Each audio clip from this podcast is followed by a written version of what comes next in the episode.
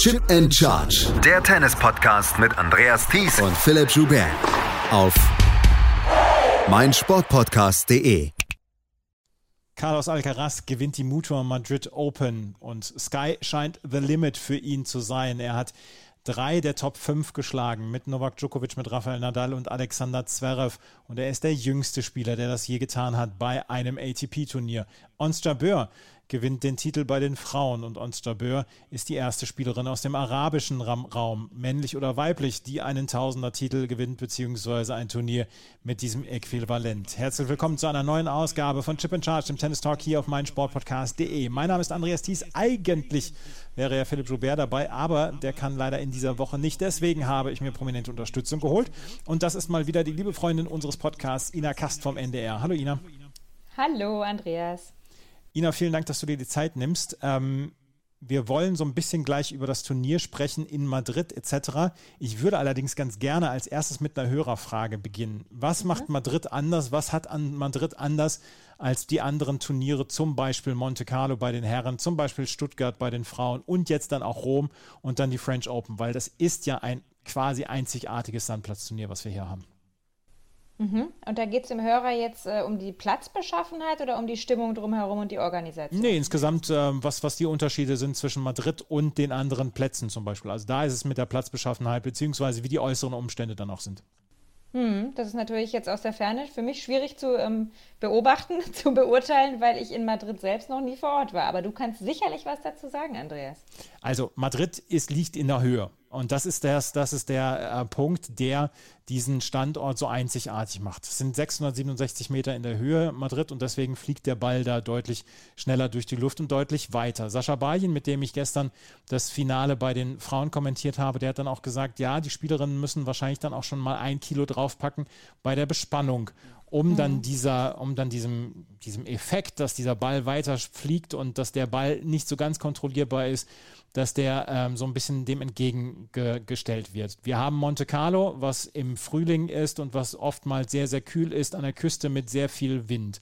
Wir haben Rom, was jetzt am nächsten, in der nächsten Woche so ein kleines bisschen als am ehesten den French Open gleicht. Dort kann sehr es schon, niedrig, ne? Sehr genau, niedrig gelegen. Sehr niedrig gelegen, auf der gleichen Höhe wie Paris gelegen. Und wir haben dort dann ungefähr die gleichen Bedingungen wie in Paris, wo wir dann auch, wenn es warm ist, wenn es trocken ist, dann auch so einen hohen Ballabsprung haben, wie zum Beispiel in Paris. Stuttgart ist wieder was ganz anderes. Stuttgart ist zum Beispiel ein, ja, ein Granulat, was auf einem Boden ähm, ausgestreut wird, was am Ende nicht mal gewässert werden muss. Das sind komplett andere Bedingungen. Wir haben also hier dann sehr, sehr viele einzigartige Bedingungen. Und Madrid ist halt so ein Turnier, wo wir sagen müssen, das hat mit Paris erstmal nicht so viel zu tun. Das können wir, glaube ich, schon mal sagen. Auch Rafael Nadal hat sich zum Beispiel traditionell ein bisschen schwerer getan in Madrid als an anderen Standorten. Das ist, glaube ich, dann die, ja, die erste, die erste Kurzanalyse, die wir hier bringen können. Ja, ich finde das auch sicherlich ein Faktor und ich finde das auch eine gute Hörerfrage. Nichtsdestotrotz glaube ich, dass man von einem Top-20-Spieler erwarten kann, dass er sich dann innerhalb von, sage ich mal, drei, vier Tagen, du trainierst ja auch noch ein bisschen vorher auf den Plätzen, wenn du nicht direkt vom Finale eines anderen Turniers irgendwo hinreist, ähm, dann sollte er sich adaptieren können. Ne? Und natürlich ist der Wechsel von Hartplatz auf Sand dann noch viel größer als jetzt von einem Sandplatzturnier zu einem Sandplatzturnier. Aber sicherlich äh, werden die da schon große Unterschiede spüren, wie unterschiedlich die Bälle springen. Da will ich äh, gar nichts in Abrede stellen. Aber aber trotzdem, äh, mein Anspruch ist einfach, dass die Spieler sich an sowas gewöhnen müssen. Absolut. Aber ich wollte damit einfach nur mal sagen, und dann die, die Hörerfrage ist ja auch, können wir ähnliche Ergebnisse erwarten hier, wie zum Beispiel bei den French Open? Und da können wir dann sagen, ne, vielleicht nicht unbedingt. Also die Ergebnisse, die wir hier in, in Madrid sehen, die müssen wir nicht unbedingt dann auch so sehen, dann in Paris. Rafael Nadal wird äh, dann nochmal zwei Wochen stärker sein und fitter sein. Novak Djokovic wird dann wahrscheinlich äh, Richtung seiner Bestform sein vielleicht auch Alexander Zverev, der ein bisschen weiterhin noch mit seiner Form aufbaut, wobei man sagen muss, das Halbfinale war in Ordnung, aber wir werden noch zwei Wochen vor uns haben und wir haben jetzt erstmal noch eine Woche ähm, Rom vor uns, die dann auch noch eine ganze Menge an News bringen wird. Und ein Spieler, da müssen wir allerdings sagen, der hat äh, keine Probleme mit der Form, das ist Carlos Alcaraz. Und ich habe diese Woche diese Matches gesehen gegen Rafael Nadal, Novak Djokovic und natürlich jetzt auch das Finale gegen Alexander Zverev. Und es gab die ein oder andere Stimme, die dann gesagt hat, Leute, jetzt überhypt das bitte nicht und äh, lasst die Kirche mal im Dorf. Kann man die Kirche im Dorf lassen? Nee, die kann, also ich kann sie nicht im Dorf lassen. Ähm, ich bin komplett begeistert und ähm, habe sowas einfach noch nie gesehen von einem Spieler, der gerade mal 19 Jahre alt geworden ist und dann auch heute im Finale, ne, wo man dann schon nachdenkt, vor heimischer Kulisse, und jetzt hat er Djokovic geschlagen und Nadal, äh, ne, wird er da nicht doch ein bisschen nervös sein? Und Zverev hat ja doch einen ordentlichen Eindruck im Halbfinale gegen Tsitsipas hinterlassen, aber ähm, es ist eigentlich dann doch so gekommen, wie ich es auch erwartet habe, dass Alcaraz das wirklich ganz glatt in zwei Sätzen gewinnt, weil der auf so einer Welle schwimmt gerade und scheinbar total auch mental stark ist, sich da überhaupt nicht rausbringen lässt von irgendwas. Und ähm, ich freue mich jetzt einfach wahnsinnig. Klar, wir haben jetzt erstmal noch rum, aber ich freue mich wahnsinnig, wie es dann ist, wenn es über drei Gewinnsätze geht bei den French Open. Das ist dann halt über die Dauer der Matches, wenn es dann viele Stunden geht, ähm, interessant zu sehen. Was macht für dich Carlos Alcaraz aus?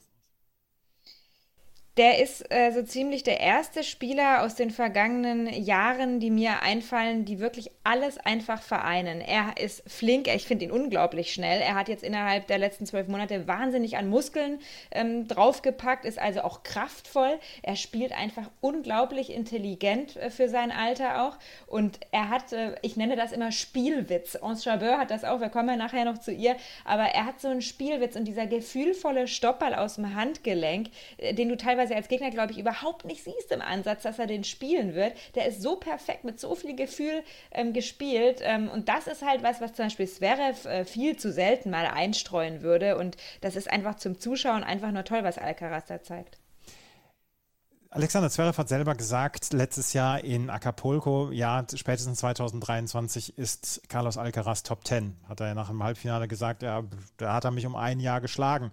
Ähm, Carlos Alcaraz ist jetzt in sehr, sehr kurzer Zeit sehr nach oben gekommen ich bin sehr überrascht nach wie vor über die Art und Weise, wie er nach oben gekommen ist, dass er quasi perfekt spielt und dass er jetzt eine Bilanz gegen Top-10-Spieler in dieser Saison hat von 7 zu 2, dass er sich nur ganz, ganz kleine Schwächen in diesem Jahr bislang erlaubt hat. Das Match gegen Sebastian Korda zum Beispiel in Monte Carlo und ansonsten von einer Selbstbewusstseinswelle getragen wird und das ist mir, das ist so eine, so eine Geschichte, er dann ja auch das Selbstbewusstsein ausstrahlt und überhaupt in gar keiner Weise den Eindruck macht, hm, ähm, ich gehöre vielleicht hier noch nicht her oder ich muss mir meine Meriten erst noch verdienen. Nee, er sagt jetzt, natürlich möchte ich jetzt den Grand Slam gewinnen. Er hat nach dem Nadal-Match gesagt, natürlich möchte ich gegen Novak Djokovic gewinnen.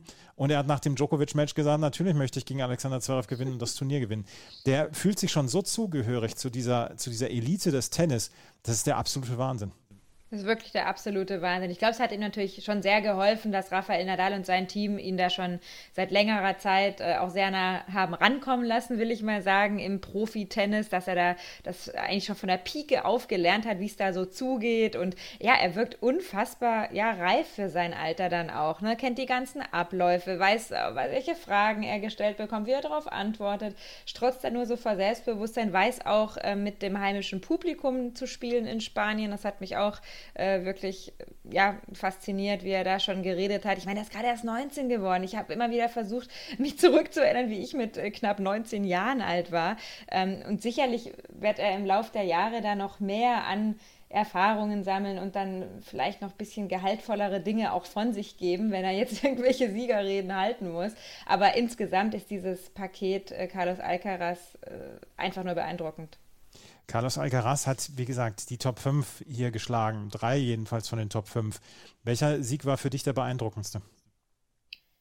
Ähm, ich glaube, also der Sieg gegen Djokovic war für mich der beeindruckendste. Es ging ja, glaube ich, auch knapp über dreieinhalb Stunden. Mhm. Und bei Novak Djokovic, man hat das ja gemerkt, er war wieder so on fire, wie der manchmal dann seine Punkte auch abgefeiert hat. Also Djokovic war voll drin, da hat man wirklich mit jeder Pore gespürt, was es ihm bedeutet hier, dieses Halbfinale von Madrid. Und äh, das ja, auch Alcaraz sich da nicht hat von einschüchtern lassen. Ich meine, klar, der hatte zuvor Nadal geschlagen, aber Novak Djokovic ist für mich noch mal ein bisschen was anderes als Rafael Nadal, den als Gegner zu haben, weil der eben so auf seine Art irgendwo irre ist und sich immer wieder, ne, wir nennen ihn ja immer, du nennst ihn immer den Entfesselungskünstler, dann doch noch aus schwierigen Situationen befreien kann. Und äh, man hat halt gemerkt, dass Djokovic dieses Mal nach, sage ich mal, drei Stunden Spielzeit von den Kräften her nicht mehr eingebrochen ist, so wie, wie wir das bei den Turnieren zuvor gesehen haben. Das hat mir ja noch Sorge bereitet mit Blick auf die French Open, dass er sein Fitnesslevel, sein Konditionslevel, wenn es über die lange Strecke geht in den Matches, nicht mehr erreichen kann. Und da hatte ich den Eindruck, der kann jetzt wieder diese Matches spielen und Alcaraz hat es trotzdem gewonnen. Ich habe jetzt noch mal gerade geguckt, wie ähm, Rafael Nadal 2005 angefangen hat, weil wir, wir müssen ja die Vergleiche mit Rafael Nadal müssen wir ja nach wie vor anstrengen. Ich habe immer gedacht, naja, bitte Leute, Rafael Nadal ist dann noch mal eine ganz andere Liga, als er schon vor zwei Jahren mit Rafael Nadal verglichen worden ist, Carlos Alcaraz. Und ähm, jetzt ist ja jeder Vergleich rechtens, möchte man sagen. Ich habe jetzt nochmal nachgeschaut, wie Rafael Nadal 2005 dann auch gespielt hat. Nadal hat damals ähm, Acapulco gewonnen, dann hat er Miami das Finale verloren, dann hat er Monte Carlo gewonnen, dann hat er Barcelona gewonnen, dann hat er Rom gewonnen und dann am Ende Roland Garros gewonnen. Es ist ein ähnlicher Weg, den äh, Carlos Alcaraz hier im Moment einschlägt. Und äh, mir fehlt nicht mehr allzu viel Fantasie, mir so einen Weg und so einen, einen Run dann auch für die French Open bei ihm vorzustellen. Ja, ja, trotzdem habe ich noch so das mahnende Teufelchen im Hintergrund, dass er vielleicht doch aufgrund des äh, Erwartungsdrucks dann bei den French Open im einen oder anderen Match äh, doch nicht so ganz performen mhm. wird. Und äh, wenn es dann eben über die drei Gewinnsätze geht, das kann so unfassbar zermürbt und lang sein. Äh, ich bin sehr, sehr gespannt auf jeden Fall. Kommt dann sicherlich auch sehr darauf an, wie die Auslosung sein wird für die French Open, in wessen Hälfte oder vielmehr Viertel er auch landen wird. Ähm, also da dürfen wir, glaube ich, sehr, sehr gespannt sein, wie sich Carlos Alcaraz dann beim Grand Slam Turnier schlägt auf Sand. Man merkt es schon, also ich will da jetzt auch überhaupt nicht mehr zurückhalten, was das angeht, weil ich war absolut fasziniert und mich hat er komplett weggeblasen in diesen letzten Wochen, ähm, Carlos Alcaraz. Und diese Vergleiche, wie gesagt, mit Rafael Nadal, ich habe sie immer für ähm, für unkorrekt gehalten und sie müssen jetzt dann auch getätigt werden. Carlos Alcaraz erobert im Moment die Tenniswelt im Sturm. Und ja, natürlich kann man immer noch sagen, he peaked too early, also dass er vielleicht dann jetzt in, in Rom in der zweiten Runde rausgeht und dann bei den French Open vielleicht in der dritten Runde auf wer weiß wen trifft, vielleicht wieder auf Sebastian Korda und dann in fünf Sätzen verliert. Das kann alles sein. Aber wir können uns, glaube ich, einig sein und wir sind uns vielleicht wahrscheinlich auch einig, das ist keine Eintagsfliege. Der Junge wird wahrscheinlich die nächsten 15 Jahre so bleiben. Ja, das auf jeden Fall. Also wenn der nicht äh, komplett an die, sage ich mal, falsche Frau geraten sollte oder irgendwie in seinem Umfeld komplette Unruhe herrscht, äh, dann ähm, ja, wenn das nicht passiert, dann ist das der logische Weg, dass der sehr, sehr, sehr viele Turniere gewinnen wird, ja. Carlos Alcaraz gewinnt dieses Turnier. Er hat es im Finale gegen Alexander Zverev gewonnen. Und Alexander Zverev war im Finale kein Gegner für Carlos Alcaraz. Das können wir dann auch sagen. Das Finale war sehr, sehr einseitig. Und am Ende ähm, war Alexander Zverev vielleicht müde von diesem Match. Er hat hinterher gesagt, ja, ich möchte überhaupt nichts in Abrede stellen von dem Sieg von Carlos Alcaraz. Er hätte mich wahrscheinlich unter normalen Umständen auch geschlagen. Aber ich bin jetzt drei Nächte oder drei Tage hintereinander nicht vor drei Uhr ins Bett gekommen. Und äh, das Scheduling von den Madrid, von dem Mutua Madrid Open ist zu hinterfragen, weil Alexander Zverev hat jetzt wirklich Viertelfinale, Halbfinale, äh, hat er sehr, sehr, sehr spät begonnen. Und wie gesagt, er hat es nicht als Ausrede werten lassen. Er, man merkte ihm heute an im Finale, dass er nicht mehr die Körner hatte oder dass er nicht mehr in der Lage war, vielleicht auch mental gesehen, hier nochmal was draufzupacken. Ja, auf jeden Fall sehe ich genauso. Und dann muss ich wieder den äh, gefühlvollen Stoppball von Carlos Alcaraz erwähnen. Wenn du dann als Gegner diesen Stoppball eben viel zu spät erkennst, dass er den spielt und dann sprintest du trotzdem nochmal nach vorne, obwohl du die müden Beine hast von deinem Halbfinale um Mitternacht gegen Tsitsipas noch, das lässt so viel Kräfte da dann auf dem Platz. Also du lässt da so viel Körner liegen und das ist auch einfach zermürbend, wenn du dann merkst, du sprintest davor, erwischst den Ball aber ähm, zu spät oder wenn du ihn erwischt, äh, dann spielt der andere einfach mal einen geschmeidigen Lob über dich drüber. Ich erinnere mich da an diesen ein, die eine Szene im zweiten Satz, ne, da hat er ja echt Katz und Maus mit mhm. äh, Zverev gespielt. Äh, richtig, richtig bitter und ähm, ja, da war Alcaraz schon längst im Kopf von Zverev auch und der hat da kein Gegenmittel mehr gefunden. Wie würdest du die äh, Woche einschätzen von Alexander Zverev? Wir haben die Woche vorher gesehen in München, wo er in der ersten Runde rausgeschieden ist gegen äh, Holger Rune. Wie würdest du diese Woche einschätzen von ihm? Also ich kann schon mal vorab sagen, dass ich glaube, dass du sie insgesamt als positiver bewertest als ich die Woche. ähm, ich muss sagen, ja, dieses Halbfinale gegen Tsitsipas, das hat mir schon über weite Strecken auch gefallen. Aber da kommen wir jetzt nochmal zum Vergleich Tsitsipas Alcaraz. Tsitsipas, finde ich, hat zum Beispiel auch die Ecken nicht so konsequent angespielt. Also das war oft auch von Tsitsipas durch die Mitte soll heißen, wäre, hat es in vielen Ballwechseln für meine Begriffe auch nicht mit einem Gegner zu tun gehabt, der ihn jetzt komplett ähm, fordert und komplett die allerbesten Bälle spielt.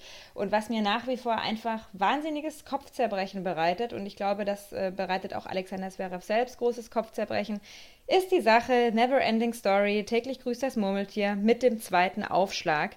Es ist mir nach wie vor ein einziges Rätsel, wie einem Weltranglisten Dritten, einem so erfahrenen Spieler mittlerweile, das immer und immer wieder passiert. Das ist keine Kräftefrage und da kann mir, können mir Leute sonst was erzählen. Das ist einfach eine mentale Sache, eine Kopfsache. Der Treffpunkt stimmt nicht, der Ablauf stimmt nicht in der Bewegung beim zweiten Aufschlag, was sicherlich dann wiederum mit dem Kopf zu tun hat, weil du verkrampfst, weil die, die Muskeln, die du brauchst dann beim Aufschlag vielleicht kurz verkrampfen, weil du irgendwie angespannt bist. Das darf ihm einfach nicht passieren. Und dann beendet er symptomatisch dafür ja auch das Finale mit zwei Doppelfehlern. Ähm, das lässt mich wirklich ratlos zurück.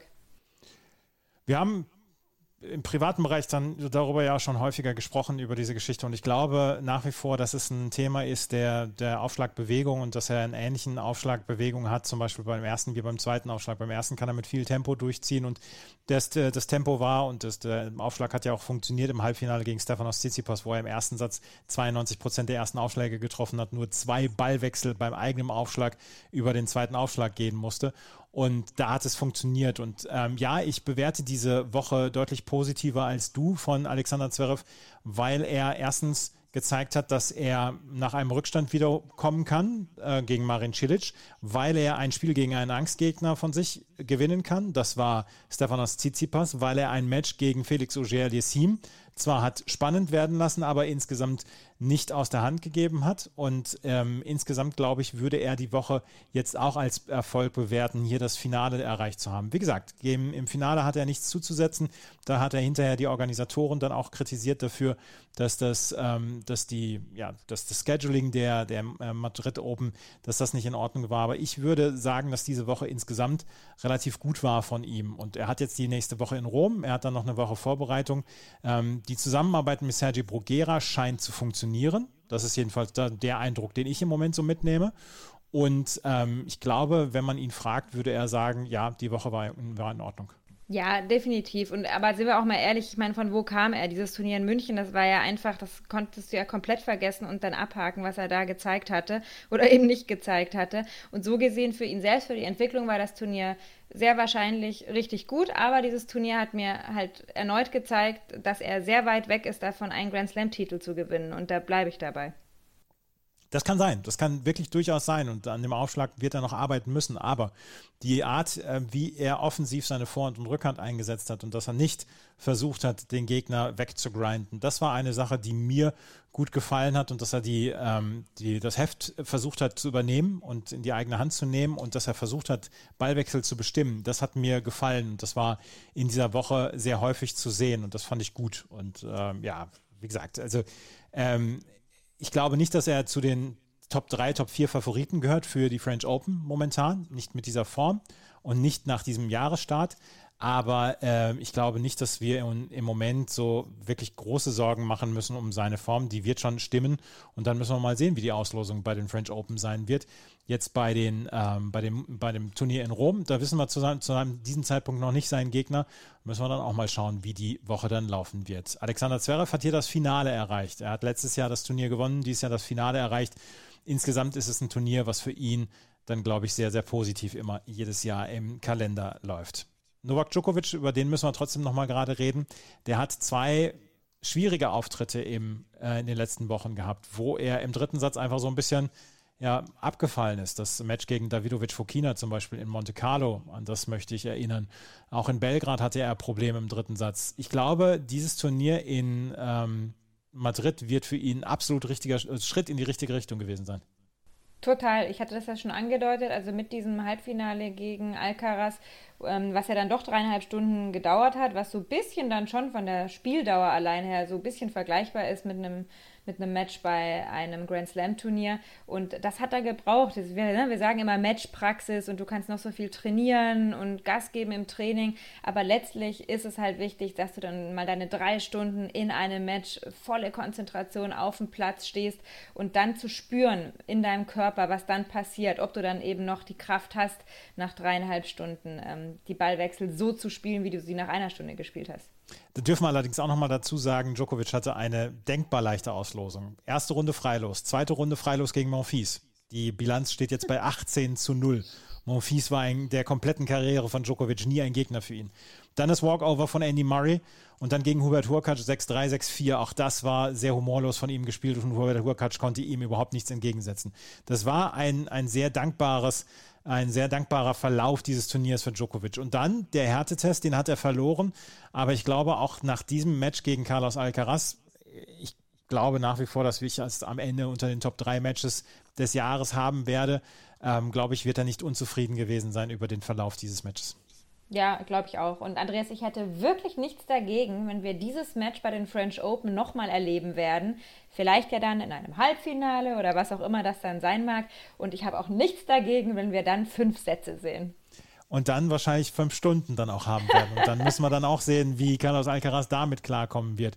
Aber er hat das Alter auf seiner Seite und er hat die Zeit auf seiner Seite. Lass uns über Stefanos Tsitsipas noch sprechen. Der hat hier auch das Halbfinale erreicht. Gegen Andrei Rublev hat er in drei Sätzen gewonnen. Gegen Grigor Dimitrov in zwei Sätzen hat er sehr stark gespielt. Gegen Luca Pui hat er auch in zwei Sätzen gewonnen. Auch Pui war nicht kein Gegner für ihn. Aber wir können dann auch sagen, Stefanos Tsitsipas hier das Halbfinale erreicht. In Monte Carlo hat er das Turnier gewonnen. Ähm, auch er ist nach wie vor in der Verlosung drin, wenn es um die ganz, ganz späten Runden bei den French Open geht. Ja, da denke ich auch, dass wir da mit ihm rechnen können, so dass er ins Viertelfinale oder so kommt oder vielleicht sogar Halbfinale. Aber auch nochmal, wenn ich Tsitsipas vergleiche mit Carlos Alcaraz, äh, vor allem Carlos Alcaraz in der aktuellen Form, die Rückhand von Stefanos Tsitsipas bleibt für mich nach wie vor sein Wunderpunkt. Das ist für mich eben nicht auf der Ebene, dass du einen Grand Slam-Titel damit gewinnen kannst. Die Rückhand einhändig sie ist ein Schwachpunkt, sie kann angegriffen werden. Aber kann er sie nicht kaschieren? Kann er sie nicht über die gute Vorhand kaschieren und über den Aufschlag? Nicht auf Dauer, wenn du dann einen Gegner hast, der die Ecken dann so präzise anspielen kann und der so einen Druck aufbaut, wie das eben Alcaraz im Moment macht. Ähm, ich glaube nicht, dass, also gut, das Match haben wir jetzt halt nicht gesehen, Tsitsipas gegen Alcaraz in Madrid, ähm, aber falls wir es in Paris sehen werden, ähm, sagt mir mein Gefühl ziemlich klar, dass Tsitsipas das nicht gewinnen wird. Gerade Breaking News reingekommen, während wir aufnehmen. Carlos Alcaraz wird nicht in Rom spielen. Ich glaube, das ist dann auch eine äh, okay Entscheidung von seiner Seite aus. Ja, äh, finde ich auch äh, gut und bemerkenswert. Da scheint er die richtigen Berater zu haben oder auch selbst äh, mitzureden und in sich reinzuhorchen. Das waren unfassbar erfolgreiche, aber auch unfassbar anstrengende Wochen für diesen Körper, der gerade erst 19 Jahre alt geworden ist.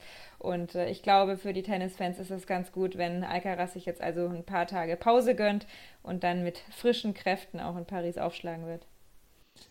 Carlos Alcaraz gewinnt das Turnier, Novak Djokovic hat das Halbfinale erreicht, auch Stefanos Tsitsipas hat das Halbfinale erreicht. Ich würde noch ganz gerne über Rafael Nadal sprechen wollen, weil der hatte gegen David Goffin ein Match, wo er vier Matchbälle abwehren musste und das am Ende mit 11 zu 9 im Tiebreak gewonnen hat. Gegen Carlos Alcaraz hat er dann in drei Sätzen verloren. Er wurde nach seinem Match gegen ähm, David Goffin gefragt, Mensch, warum humpelst du denn? Und er sagte, ja, du müsstest mich eigentlich mal privat sehen, weil privat humpel ich die ganze Zeit. Ich habe diese Fußverletzung, die nicht heilbar ist und ähm, ich habe, ich muss damit leben und ich muss damit umgehen und Matches geben mir eigentlich ein besseres Gefühl, was den Fuß angeht. Rafael Nadal, auch er kam von einer langen Verletzung zurück nach Indian Wells, als er dort ja mit gerissenem Brustmuskel da so ein bisschen rumlief und rumspielte. Und ähm, er scheint allerdings auch auf einem ganz guten Weg zu sein. Mir haben seine, auf, seine Vorstellungen gut gefallen. Vor allen Dingen seine erste Runde gegen Miomir Kaczmanowicz, ja einen der Spieler der letzten Wochen, wo er relativ souverän dann war. Wie ging es dir? Ja, Rafa. ist, also mir tut es insgesamt manchmal ein bisschen wirklich weh, wenn man diese Geschichten dann auch hört, wie geschunden dieser Körper ist und was der dann aber trotzdem noch auf den Platz bringt und wieder sich zusammenreißt. Aber irgendwas in mir sagt, dass er dieses Jahr wirklich auf Abschiedstournee ist. Er will es jetzt nochmal final wissen, er beißt da die Zähne nochmal zusammen, er will die French Open jetzt nochmal natürlich spielen, sein Turnier. Und äh, ihn spielen zu sehen ist nach wie vor einfach toll, ja, auch wenn er einfach ein sehr, sehr über die Kraft dominiertes Spiel nach wie vor hat. Aber ich glaube vom Gefühl her, dass er zum Jahresende dann Tschüssikowski sagt. Also ich glaube einfach, dass er irgendwann auch erkennen muss, äh, dass das alles seinen Preis hat und wenn man diese Geschichten hört, dass er da auch im Privaten die ganze Zeit humpelt und so. Ich meine, je länger er spielt und da zählt, glaube ich, jeder einzelne Monat auf Profitennisniveau, ähm, wird seinen Körper noch mehr irgendwie schinden und ich weiß nicht, ob das äh, so ratsam ist, weil es gibt auch noch ein Leben nach der Tenniskarriere. Werden wir am Ende des Jahres die Rücktritte von ähm, Roger Federer und Rafael Nadal haben? Ja, ich glaube ja. Und von Serena Williams auch noch. Und von Serena Williams auch noch. Dann haben wir allerdings drei der bestimmenden Spielerinnen und Spieler der letzten 20 Jahre in einem Jahr aufhören sehen. Das wäre, wäre natürlich ein dickes Ding. Wäre ein Glaubst du es nicht? Wettest du dagegen? Glaubst du, Rafa spielt nächstes Jahr auch noch? Ich glaube, äh, Rafael Nadal spielt äh, ausgewählte Turniere auch nächstes Jahr noch, ja. Okay. We will see, mein Lieber. Wir, wir werden es sehen. Und äh, wie gesagt, das ist ähm, bei Rafael Nadal können wir aber trotzdem sagen, dass er jetzt noch zwei Wochen hat, um Richtung French Open dann fit zu sein und äh, dann kommt er natürlich wieder auf Home Turf. Ja, er hat letztes Jahr gegen ähm, Novak Djokovic verloren und das ist relativ klar und ähm, trotzdem glaube ich, dass nochmal ein ganz großer Run in ihm steckt. Ich bin unglaublich gespannt auf, seinen, auf seine French Open dieses Jahr. Ja, und was das dann wieder ausmacht, ne? zu wissen, dass er eben äh, in Paris ist bei seinem Turnier, da bin ich wirklich gespannt, wie viele Prozente das nochmal on top drauf packt für Nadal, was seine Leistung angeht, weil es scheint ja da schon einen Paris-Faktor definitiv zu geben. Eine Frage haben wir noch bekommen von einem Hörer, der vorhin gefragt hat, was denn die Unterschiede zwischen ähm, Paris, Rom, Madrid etc. sind. Der hatte nämlich dann auch gefragt, wie ist das denn mit der Setzliste bei den French Open? Ähm, in welche Hälften die Nummer 3 und Nummer 4 gesetzten Spieler und Spielerinnen gelost werden. Ist das Zufall oder ähm, steht das vorher fest? Nein, wir wissen nicht, wo die Nummer 3 und die Nummer 4 hingelost werden. Das wird während der Auslosung gemacht. Also die Nummer 1 kommt natürlich an die Stelle 1 in, im Draw, die, an der an zwei gesetzte Spieler, die an zwei gesetzte Spielerinnen an die Nummer 128 und 3 und 4 kommen dann auf äh, Position 64 und 32 und das ist ähm, entweder oben oder unten und das wird zugelost in dieser Runde. Also, wenn wir jetzt auf das, auf die, auf das Ranking zum Beispiel in der ATP schauen, jetzt gerade in diesem Moment, wäre Novak Djokovic an 1 gesetzt. Daniel Medvedev, der in Genf zurückkommen will, wäre an 2 gesetzt. Alexander Zverev an 3, Rafael Nadal an 4. Das heißt, Alexander Zverev könnte nicht auf Rafael Nadal treffen vor dem Finale und er würde entweder auf Novak Djokovic im Halbfinale treffen oder Daniel Medvedev. Carlos Alcaraz im Moment ist an sechs gesetzt. Er würde zusammen mit Stefanos Tsitsipas, Andrei Rublev und Matteo Berrettini, sollte der spielen können, würde er äh, auch dann nach oben oder nach unten gesetzt werden. Das sind diese interessanten Dinge, die wir dann erleben während der Auslosung, wo in welche Hälften diese Spieler dann gelost werden. Und das ist dann das große oder das ist das, das kleine Geheimnis rund um die Auslosung, die wir dann erleben werden, kurz vor den French Open. Bei den French Open wird es dann auch wieder regelmäßig von uns, von Chip and Charge, dann Podcasts geben zum Tagesgeschehen. Das können wir jetzt hier schon mal ankündigen. Wenn wir uns gleich wieder hören, dann werden wir nochmal über die Frauen sprechen, weil die haben das Turnier auch gespielt, auch wenn man so ab Mittwoch, Donnerstag kaum noch Matches dort gesehen hat, beziehungsweise sie mit der Lupe suchen musste. Und Ons Jabeur ist die Wegbereiterin und ja, so ein bisschen Groundbreaking für das Tennis im arabischen Raum. Darüber sprechen wir gleich hier bei Chip in Charge im Tennis Talk auf meinsportpodcast.de. Wie baut man eine harmonische Beziehung zu seinem Hund auf? Puh, gar nicht so leicht. Und deshalb frage ich nach, wie es anderen Hundeeltern gelingt, beziehungsweise wie die daran arbeiten. Bei Iswas Dog reden wir dann drüber. Alle 14 Tage neu mit mir, Malte Asmus und unserer Expertin für eine harmonische Mensch-Hund-Beziehung, Melanie Lippisch. Ist was, Dog? Mit Malte Asmus. Überall, wo es Podcasts gibt. Ina Kast, immer noch mein Gast. Ha. ha. noch nie gehört den Witz. Hier, hier, bei Chip and Charge. Mir ist er gerade eingefallen. Ähm, Wir sprechen über das Frauenturnier, was Ons Jabeur gewonnen hat. Bevor wir über Ons Jabeur sprechen, würde ich gerne mit dir über die Ansetzungen dann auch sprechen. Die Frauen hatten ab letzten Donnerstag das Turnier erstmal für sich alleine bis Samstag. Dann kamen die Männer dazu. Und ab Montag hat man irgendwie im Turnierprogramm kaum noch etwas gesehen von den Frauen. Ist das so ein bisschen stiefmütterliche Behandlung oder sagst du, na, sie hatten doch drei Tage erstmal exklusiv, das passt schon? Oder wie siehst du diese, diese Turnierverteilung? Weil eigentlich ist es ja ein Turnier, was, äh, was ein kombiniertes Turnier ist. Ja, also ich fand das insgesamt echt unglücklich mit der Ansetzung. Mir hat das überhaupt nicht gefallen. Ich würde da gerne auch mal von den Turnierverantwortlichen hören, was sie sich da ganz genau bei gedacht haben. Und am unglücklichsten, muss ich echt sagen, fand ich diese Ansetzung von dem Damenfinale, was dann am Samstag äh, bei den Herren Halbfinals dazwischen geschoben wurde, wo, wodurch ja Zverev dann mega spät erst äh, gespielt hat. Also da hat sich der Sinn, ähm, hat sich mir überhaupt nicht erschlossen. Wie ging es dir? Mir ging es ähnlich, aber das haben wir letztes Jahr schon besprochen, das habe ich mit Philipp letztes Jahr schon besprochen, auch, ähm, dass wir gesagt haben, ja, natürlich, drei Tage ist es ganz schön, dass das die Frauen da so ein bisschen das Exklusive haben, aber dass man diese Matches dann mit der Lupe suchen muss, das ist schon bitter. Und gerade auch das, das zweite Halbfinale bei den Frauen, ich, ich habe es ja kommentiert dann auch für den Tennis-Channel und äh, das hat um 23.15 Uhr angefangen und da waren dann kaum noch Menschen dann vor Ort dann da und ähm, das Halbfinale zum Beispiel von Novak Djokovic und Carlos Alcaraz, das lief vor dem Frauenfinale und ähm, das Frauenfinale dauerte dann auch nochmal zwei Stunden. Deswegen hat Alexander Zverev erst relativ spät angefangen. Und das Frauenfinale kam nach so einem dreieinhalb Stunden Kracher und dann war die Stimmung erstmal so ein ganz kleines bisschen im Eimer, weil die Leute dann erstmal rausgegangen sind und das erstmal verarbeiten mussten, dieses Match. Und da finde ich, dass es in Rom schon besser gehandelt ist, dass am Samstag zum Beispiel die beiden Halbfinals der Frauen sind, am Sonntag dann auch die beiden Finals, also erst Frauen, dann Männerfinale. Und das finde ich dann schon die bessere Ansetzung. Ja, du meintest jetzt gerade das zweite Halbfinale, das war dann Ons Jabeur gegen Alexandrova, oder? Nee, das war Jill Teichmann gegen Jessica Pegula. Ah, okay, alles klar. Ja, und da waren kaum noch Zuschauer da. Genau, da waren kaum noch Zuschauer und Zuschauer da. Und das war so ein bisschen, ja, das war so ein bisschen ein Stimmungskiller, den wir da gesehen haben. Und es ist halt sehr spät angesetzt gewesen. Kommen wir zur Siegerin dieses Turniers und das war nämlich Ons Jabeur. Die hat dieses Turnier im Finale gewonnen mit 7 zu 5, 0 zu 6, 6 zu 2 gegen Jessica Pegula. Vorher hatte sie gegen Ekaterina Alexandrova gewonnen, gegen äh, Simona Halep hat sie mit 6 zu 3, 6 zu 2 gewonnen. Eine Wahnsinnspartie von Ons Jabeur. Mhm. Gegen Belinda Bencic in drei Sätzen gewonnen, gegen Varvara Graceva in drei Sätzen und in der ersten Runde gegen Jasmin Paolini. Ons Jabeur hat zum ersten Mal so einen großen Titel geholt. Es war ihr zweiter überhaupt erst in der Karriere. Aber nach diesem Run, den sie hier hatte in diesem Turnier, komplett verdient, oder? Absolut verdient. Ich glaube, es war ihr erster, jetzt größerer Titel auf Sand, ne? wenn ich das richtig in Erinnerung es, habe. Es war ihr zweiter Titel überhaupt erst und ihr erster großer genau. Titel auf Sand, genau. Genau, der erste war, glaube ich, auf Rasen. Ne? Ähm, ja, die ist einfach klasse. Und wenn ich vorhin über Carlos Alcaraz gesagt habe, dass der Spielwitz hat, dann trifft das für mich auf Ange Jabeur mindestens genauso zu, halt nur dann bei den Frauen. Was die für ein Händchen hat, wie viel Gefühl die für den Ball hat. Und das ist so erfrischend, weil so viel Unvorhergesehenes passiert. Und der Grund in meinen Augen, warum sie jetzt auf diesem Level auf einmal performt und eben nochmal so 10% draufgepackt hat, ist folgender. Ich finde, dass sie wenn sie dann ähm, wirklich in die Angriffsschläge geht, äh, die Schläge deutlich schneller, deutlich stärker noch spielt als im Vorjahr. Oder täuscht mein Eindruck da?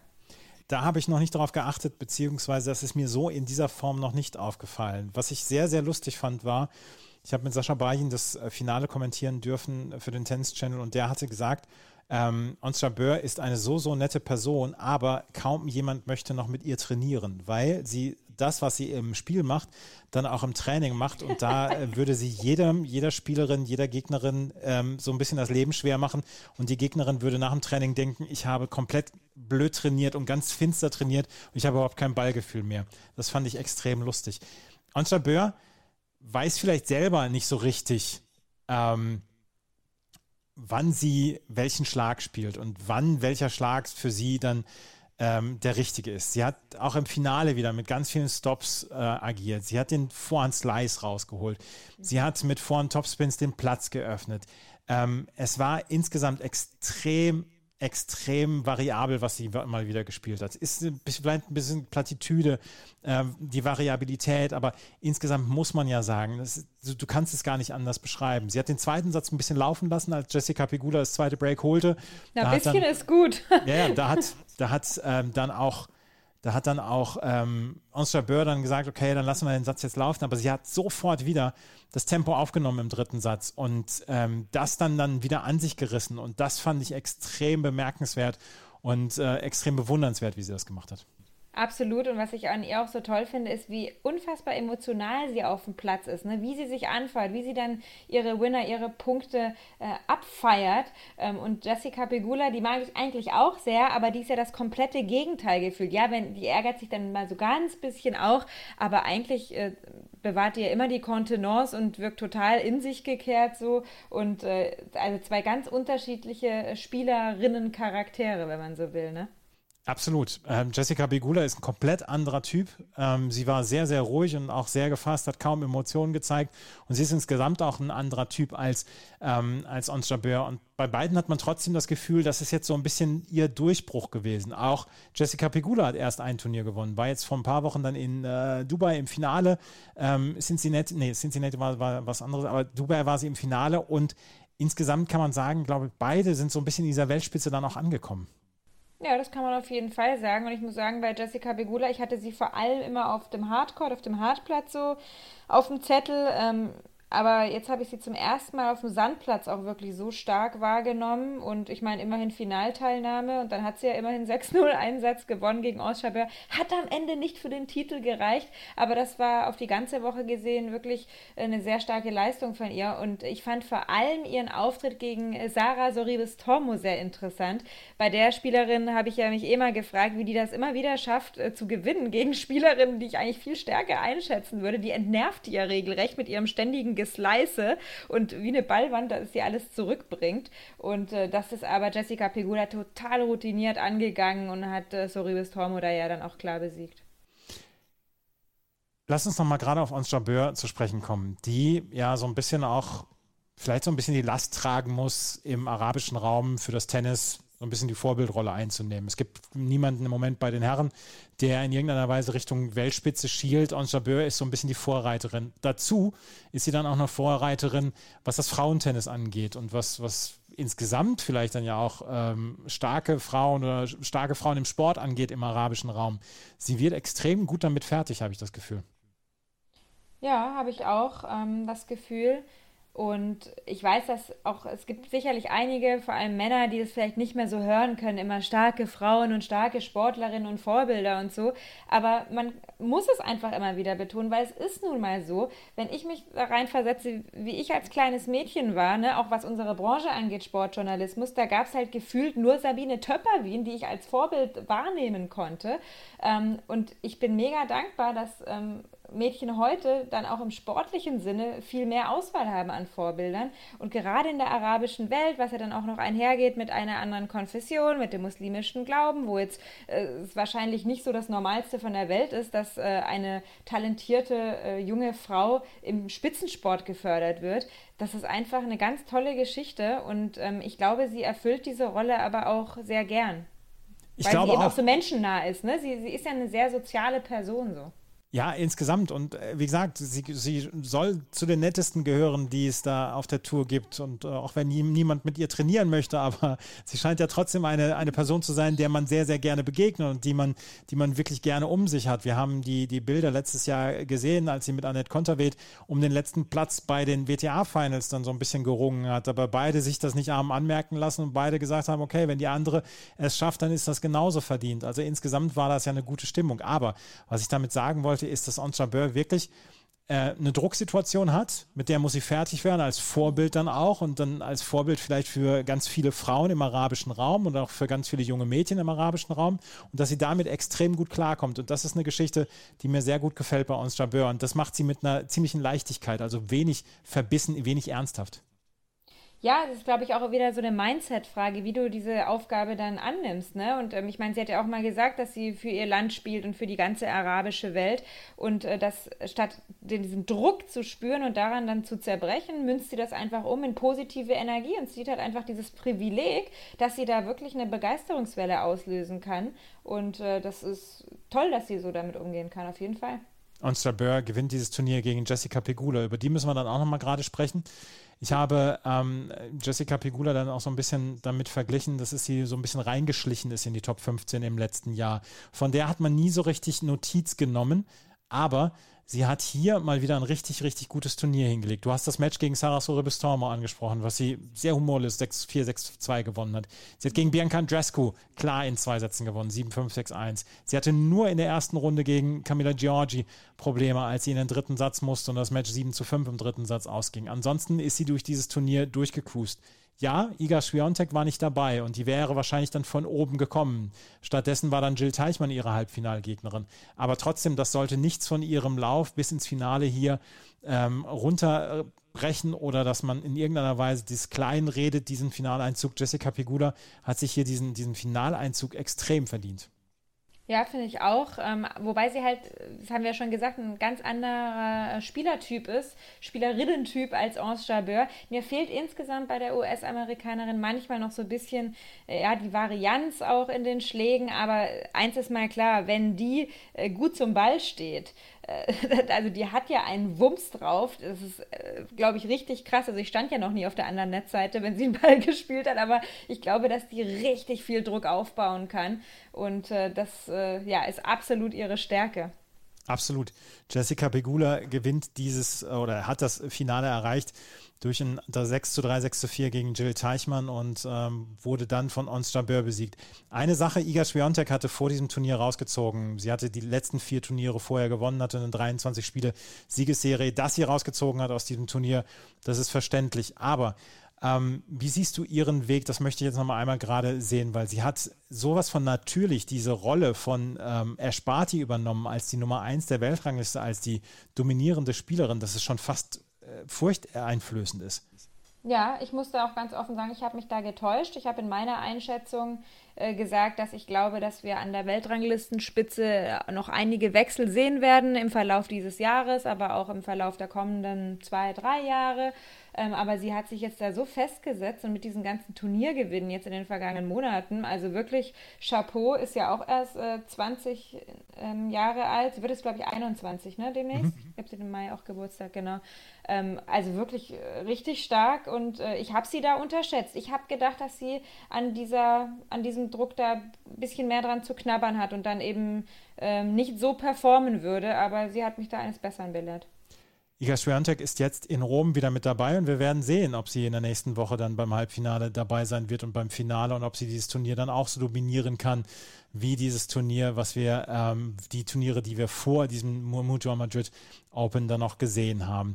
Ein, zwei Sachen würde ich gerne noch besprechen wollen bei den Frauen. Ähm, insgesamt ist dieses Draw wieder sehr, sehr früh zerfallen. Wir haben die Top 8 gesetzte war oder die an 8 gesetzte war das Finale im Finale und hat das Turnier gewonnen, aber Paula Badosa in der zweiten Runde gegen Simona Halep ausgeschieden. Die an drei gesetzte haben Arina Sabalenka, die Titelverteidigerin, Titelverteidigerin gegen Amanda Anisimova ausgeschieden. Karolina Pliskova an fünf gesetzt gegen Marie Buskova ausgeschieden. Danielle Collins gegen Bianca Andrescu raus, die an sechs gesetzte war. Naomi Osaka verliert ganz klar gegen Sarah Sorribes-Tormo. Maria Sakkari verliert gegen Daria Kasatkina. Das ist so ein bisschen das neue Normal, oder? Dass wir dann wirklich sehr, sehr schnell ähm, solche Draws zerfallen sehen.